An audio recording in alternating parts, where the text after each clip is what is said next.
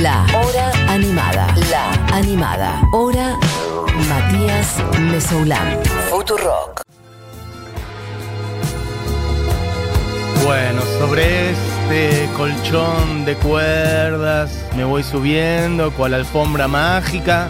Hermoso colchón de cuerdas de una balada hermosísima que puse un poquito la otra vez y acá sirve de, de puerta de entrada para charlar de lo que les contaba antes. Esta noche hay streaming de banda Los Chinos presentando Paranoia Pop y para charlar de eso y muchas cosas más eh, estoy en comunicación. Está Goyo de Gano por ahí, Goyito. ¿Me escuchás? Mati, ¿cómo va eso? ¿Bien vos? Bien, todo bien. Bueno, me escuchás bien, ¿no? Yo te escucho Optimus. Vos me escuchás óptimo, yo te escucho bárbaro. Perfecto, genial. Bueno, ¿qué tú? La arranquemos por lo, por lo más concreto de esta noche. Sensaciones, adrenalina. Se viene la presentación del disco. Sí, sí, la verdad que sí. eh, muchísima ansiedad y muchísimas ganas y expectativa por lo de esta noche. La verdad es que eh, también entre tanta quietud venimos macerando y, juntando mucha energía para lo que va a pasar hoy. Eh, y la verdad que nada, muy agradecidos de, tener la oportunidad, a pesar de toda esta situación eh, de mierda, de poder subirnos un escenario una vez más. Re. Eh, bueno, eso, un año muy difícil. Me acuerdo este año hablamos eh, varias veces, el otro día estaba haciendo memoria, mm, charlamos más o menos cuando arrancó la cuarentena y estábamos ahí como cada uno descifrando cómo nos pegaba o cómo habíamos adaptado a nuestra vida cotidiana, etcétera. Pero me acuerdo de antes, en febrero, cuando viniste un día acá a tocar un cachito y a charlar, porque creo que era en la previa del Buena Vibra de febrero. Este. Y ahí, claro, que estuviste con. que viniste en ese día con el SAR, era como mixto. Estabas vos Sí, por vándalos. Ahí está. Y Facu. Ahí está, tal cual. Y mm, bueno, y charlábamos que venían de, de grabar el disco, ¿no? Para, para, digo, para conectar un poco todo. El disco este, Paranoia Pop, que salió hace poquito, lo grabaron, ¿qué fue? Fines del año pasado, una cosa así. Claro, nos fuimos el 25 de diciembre a grabarlo y volvimos el 25 de enero, más o menos un mes estuvimos en Sonic Ranch, en Estados Unidos, en un estudio que queda en el medio de la nada. Y, y En nada, la Texas, verdad, ¿no? En Texas queda, sí, en un pueblo muy chiquito que se llama Tornillo, que es un pueblo de 800 habitantes. Mirá. Eh, y la verdad que sí, fue como una suerte de ensayo de cuarentena, estar ahí súper encerrados, viste, como no tenés motivos para salir del estudio, morfás, dormís y grabás ahí. Sí. Eh, con lo cual, nada, fue, fue también una suerte, viste, haber tenido como el timing de, de grabar las canciones justo antes de que arrancara toda esta peli de terror. Total. ¿Y cómo siguió eso después? ¿Lo, mm, lo fueron mezclando? O sea, ¿lo grabaron allá y se mezcló dónde? Después esas pistas que hicieron con ese material. Nosotros volvimos a Argentina, nos faltaba el, el aporte de Louta en Paranoia Pop. Ahí va. eh, y, y eso era lo único que faltaba grabar. Estaba, todo el resto lo habíamos grabado ya en, en Sonic Ranch. Y, y sí, venía la etapa de mezcla, de postproducción del disco, que la íbamos a, a trabajar con Jacques Lajana, que está basado en París, en Francia, que es el mismo mezclador que mezcló Bach, ingeniero. Este, y, como cuando volvimos le, le quisimos mandar la música, habíamos arreglado para fines de febrero, más o menos, entre ediciones que teníamos que hacer y demás. Y ahí ya había arrancado la cuarentena. Entonces, eh, Jack, que es independiente, no podía ir a su estudio porque la cuarentena era súper dura al comienzo. Entonces también ahí se dilató un poquitito todo ese proceso. Eh, que bueno, que también nos sirvió a nosotros para pensar y adaptarnos y entender un poco cómo era el contexto y re- rediseñar los planes, ¿viste? Sí. Como que se, se planteó la duda de no sacar la música en, el- en un momento, como. "Che, ¿qué onda? Esto es re triste lo que está pasando, Sí. es súper desesperanzador que vamos a salir con un tema como paranoia pop, ironizando sobre el éxito, ¿qué, qué estamos flasheando, viste? Y, y ahí fue un poco re- rediseñar e intentar adaptarnos al contexto y, bueno, y salimos con mi manera de ser y así ya no me gusta y, entendimos que la música es música y que estaba ahí grabada y que no, no tenía mucho sentido que la dejáramos juntando polvo en un disco rígido. Con lo cual, eh, nada, decidimos seguir yendo hacia adelante, ¿viste? Esta situación nos planteaba una quietud a la cual no nos quisimos eh, eh, sumar, ¿viste? Sí.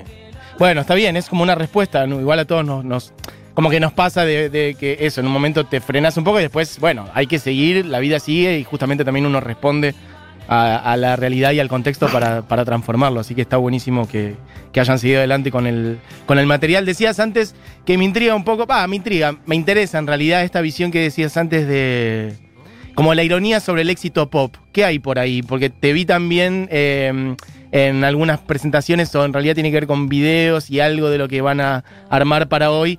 Eh, bueno, medio disfrazado, como incluso, ¿cómo se llama cuando, cuando estás como, ya no es maquillado, ¿cómo se llama? Tu cara como transformada. Como, mm, no, pero acá me dice Juli Cosplay, no, pero estás como, no sé cómo decir, como más, tu cuerpo transformado, ¿me explico? sí, sí, la, verdad, la verdad es que sí, recontra.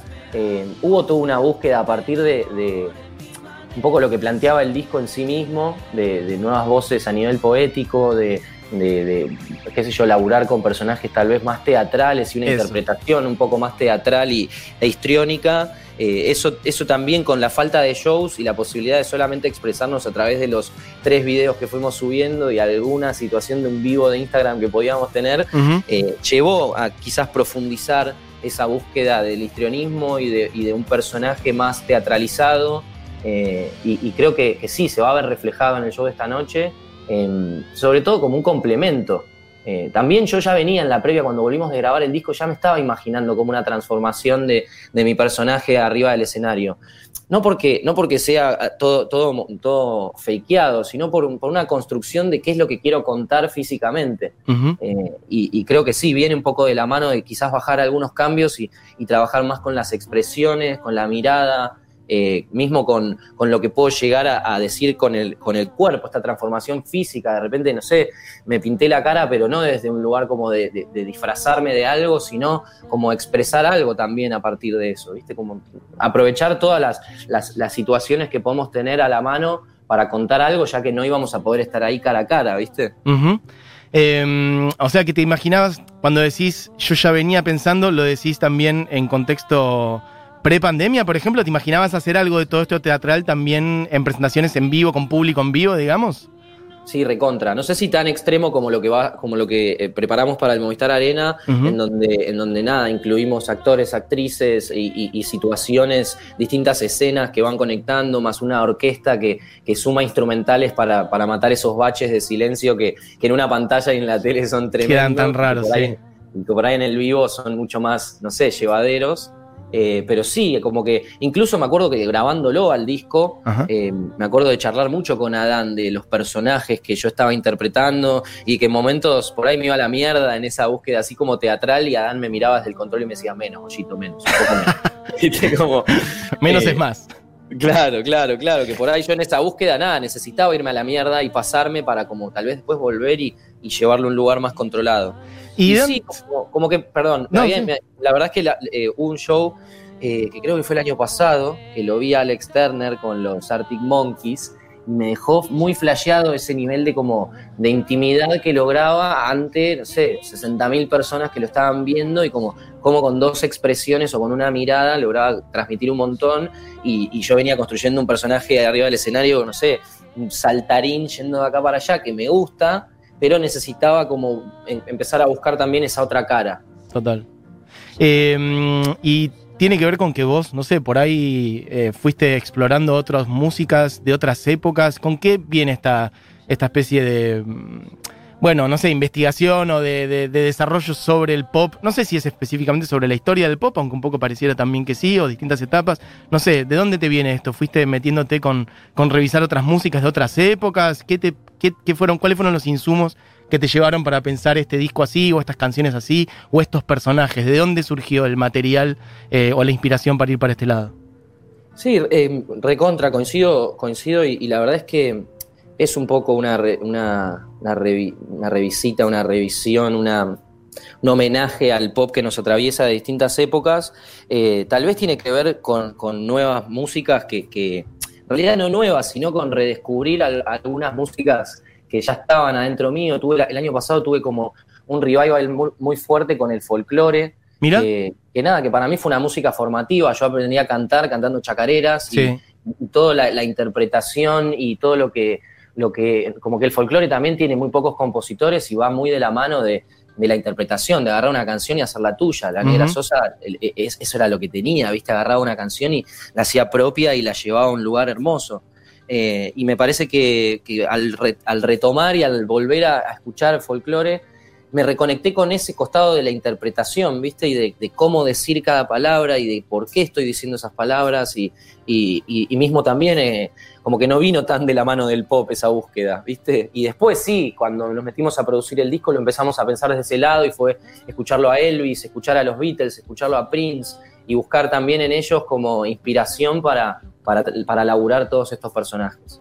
Me encanta eso que decís de cómo eh, escuchar folclore puede llevarte a pensar cosas que te sirvan para después, bueno, no hacer folclore, pero sí este, plasmar algo de eso, o que eso es una inspiración, ¿no? La música es una sola, es una cagada cuando cuando se hacen compartimentos estancos entre los géneros y se generan como rivalidades y, ¿no? Es una mierda, me encanta esto que digas. De hecho, el otro día te escuché mm, y te vi, creo que, no sé si en la tele dónde era, eh, o algo que grabaste una samba, puede ser que está con Lito Vitale o estoy diciendo cualquier cosa. No, es cierto, grabé una, grabé una zambita con Lito Vitale para su programa en la tele. Eh, hicimos en Perfume de Carnaval. Qué lindo. Eh, es una samba de Peteco Carabajal que y nada, Peteco es santiagueño y es como eh, mis viejos son de Santiago del Estero y el folclore con el que más me conecto es con ese y la verdad que fue re lindo recibir esa invitación porque además la canté con Romina Cavia, que es, que es mi, maestra de canto, mi coach, mi, eh, con quien entreno mi voz hace años. Y entonces fue también como unir ahí eh, dos mundos y cerrar un círculo hermoso. También hace poco me invitaron a participar de una, una versión de, de, Samba de mi Esperanza cantada en idiomas originarios. Sí también fue, fue como un proyecto re lindo y fue también muy hermoso que me consideraran para, para formar parte de eso y cantar con artistas regrosos y, y, nada, y haciendo algo que me parece que es importante, que es, es valorar y traer, a, traer como a la superficie toda esta, todos estos idiomas originarios que son tan claves y que forman parte de nosotros. Eh, yo tenía ganas, porque además tenía ganas de hacerlo, porque hace poco encontré un diccionario de quichua al español que era de mi abuela, ordenando en cuarentena, que lo, tenía perdido hace años, mi mamá me lo venía pidiendo, por recuperarme el diccionario de Quichua, que no lo consigo en ningún lado. Lo encontré y a la semana me invitaron a cantar a esto, y fue como... Una señal. Sí o sí tengo que formar parte y, me encanta tirar, tirar como esa línea y unir ese mundo, como decías vos, como, con el folclore y con la música, eh, no sé, el rock nacional, si se quiere, la música eh, nueva, la música indie poder tirar ese puente, tirar esa línea, la verdad que me encanta porque me, me, recontra atraviesa. Goyo, yo le, lo estoy viendo totalmente, así que te lo tengo que decir. Eh, vos sabés que si haces tipo un proyecto voz y piano o voz y guitarra, metiendo cinco canciones de Cuche Lizamón, tres de Atahualpa Yupanqui y un par más, vos la rompes toda, eso lo tenés claro, ¿no? Sería hermoso, boludo. ¿Por qué no lo haces? Tengo ganas de hacerlo hace años. algo, algo chiquito, no te digo que, cortes la dinámica de laburo que tenés con bandas o lo que sea, pero un fin de semana te encerrás con alguien, con guitarra y tu voz, o con piano y tu voz, o algo así, y hacen 10 cancioncitas, un disquito así íntimo de folclore, la rompe mal. Sí, Mati, me recontra Seba, eh, o sea Dale, viejo, hacelo. En un momento tenía ganas, como que eh, siempre estuve, tuve ganas de hacer algún proyecto ligado al folclore, pero estaba en una de que quería hacer algo distinto, ¿viste? Me gustaba Caseca Trío y quería hacer tipo folclore electrónico, tirar unas chacareras con unos beats de techno y estaba medio en esa pero de repente fue como nada, un nivel de complejidad que sí, en este último tiempo y con toda esta situación de estar encerrado, empecé a cranear ese proyecto. Estuve hablando con un, eh, a partir de estas zambas que, de las que participé, hablé con un músico santiagueño, muy amigo de mi padrino, un tipo grande que se llama Juan de Dios, que es un guitarrista del carajo. Sí.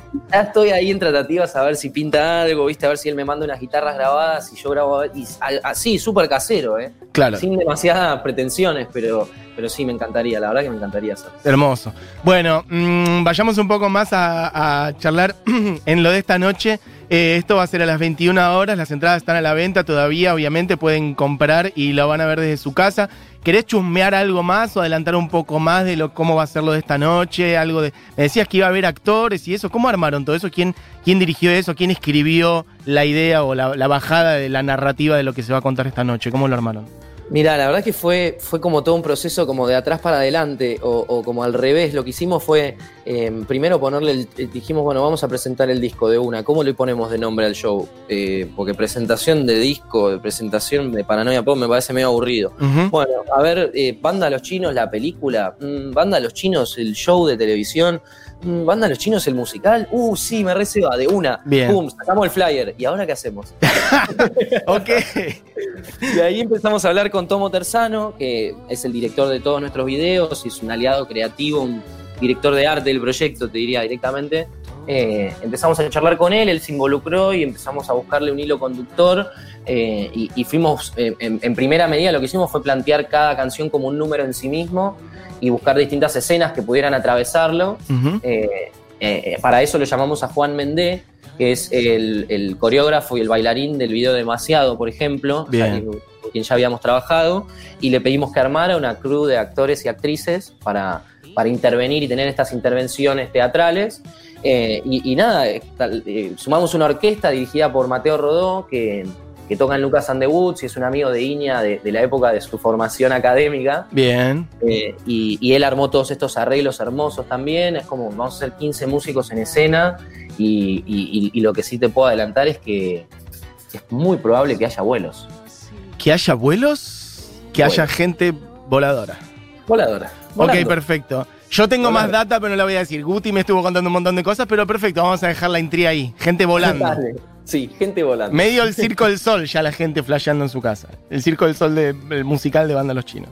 Total. Che, y las cuerdas, eh, yo flasheé mucho con eso. Hermosos arreglos de cuerdas en muchas canciones del disco nuevo. Em, ¿Cómo armaron eso? ¿Por dónde, ¿Por dónde fue? Fue loco, porque en la previa queríamos incluir cuerdas, ya eh, nos, fuimos a grabar sabiendo que, en este disco queríamos cuerdas tocadas y no, no de un teclado, eh, pero no sabíamos ni en qué tema, ni quién las iba a escribir, ni cómo iba a suceder toda esa, situación. Estando en el estudio estaba eh, Marianne Ruzzi, que es una amiga mexicana, una artista muy grosa, que ella estaba grabando en el estudio al lado, literal, a 20 metros nuestro. Bien y entre, entre cafecito y mi churrito, eh, entre toma y toma, em, nos escuchó decir que queríamos hacer arreglos de cuerdas y ella nos dijo, che, yo me dedico a eso, es lo que más me gusta hacer. Bien. ¿eh? Sí, o sea, yo necesito grabar unas batacas que no, estoy pudiendo. Em, si ustedes me graban las batas, yo a cambio les hago los arreglos. Y fue ahí como un trueque hermoso de música. Espectacular. Em, que, nada, ella se fue, después de grabar, se fue unos días, escribió los arreglos y volvió a la semana a dirigirlos en el estudio. La verdad que sí, son una, una textura que, que, nada, los arreglos son tan hermosos que no, no logran empalagarte, ¿viste? lo que puede llegar a suceder también con ese tipo de situaciones y, y la verdad es que sí, sentimos que fue como ir un poquitito más allá para nosotros. Hermoso. Bueno, Goyo, che, felicitaciones por el disco que, bueno, ya conocíamos algunas canciones, habían salido tres, cuatro, cuatro habían salido hace, durante este año.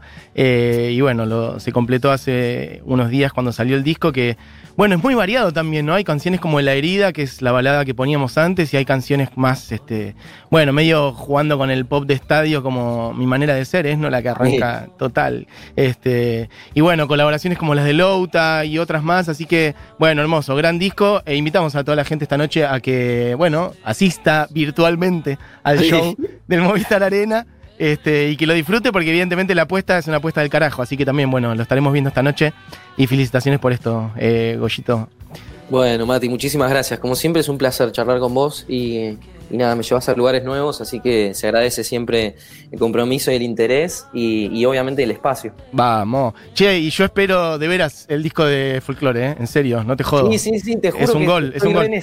hay, hay, allá hay gente escribiendo por ese lado, gente hablando de Peteco Carabajal. Para, bueno, ya no puedo hablar. Peteco Carabajal. Amo esta entrevista, dice por acá, Peteco es un gran referente, este, su hijo Homero la rompió con su material, gracias por estos enormes artistas que transmites tanto. Bueno, gente que te manda besos, este, aguante el pago santiagueño, dice el mejor folclore por acá. Bueno, aguante el pago, che. Vamos.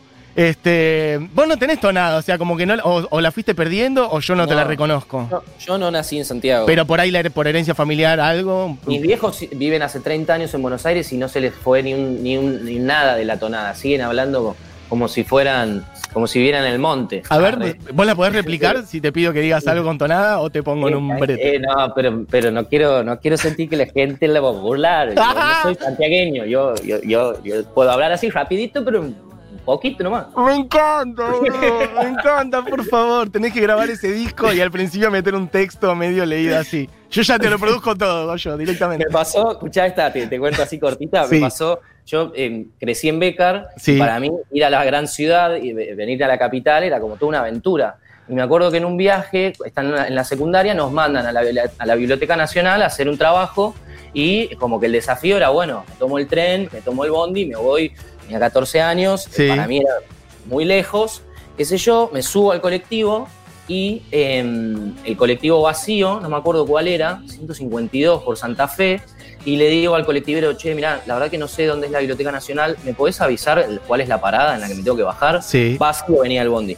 Entonces, eh, cuando se va llenando, se va llenando, llegamos a la Biblioteca Nacional y el pibe frena, mira por el espejo y dice, el nene que tenía que ir a la Biblioteca Nacional está acá la parada. Y yo me paro, tipo, qué vergüenza, la puta madre. Y digo, eh, chango, qué bueno que me han avisado, recién llego de Santiago. Y Ah. veo las caras de la gente como, ay, menos mal, ven de acá. Ok, tiraste el acento como para camuflar un poco la vergüenza, digamos. Sí, total. Ok, me- me gusta que puedas jugar la carta del acento cada tanto. Sí, sí. Bueno, Goyo, eh, querido eh, abrazo grande, amigo, y bueno, suerte para esta noche y ahí los vamos a estar viendo. Bueno, muchísimas gracias. Abrazo grande, Mati, y saludos a todos por ahí. Por favor. Pasaba Goyo de Gano, voz eh, de banda Los Chinos, que esta noche hacen su show en el Movistar Arena y pueden comprar las entradas ahí en movistararena.com.ar. Así que bueno, eso, nada, todavía están a tiempo, obviamente todo el día y esta noche a las 21 horas. mm, Paranoia Pop, el musical de banda Los Chinos, que seguramente contará, obviamente, con la canción que abre el disco y le da nombre justamente, que es un featuring con Louta, que es la canción que eligió Goyo para que escuchemos. Así que Paranoia Pop suena de banda Los Chinos con Louta en la hora animada. Y después ya le vamos cerrando el programa nomás. Esto es la hora animada, banda Los Chinos, Paranoia Pop con Louta.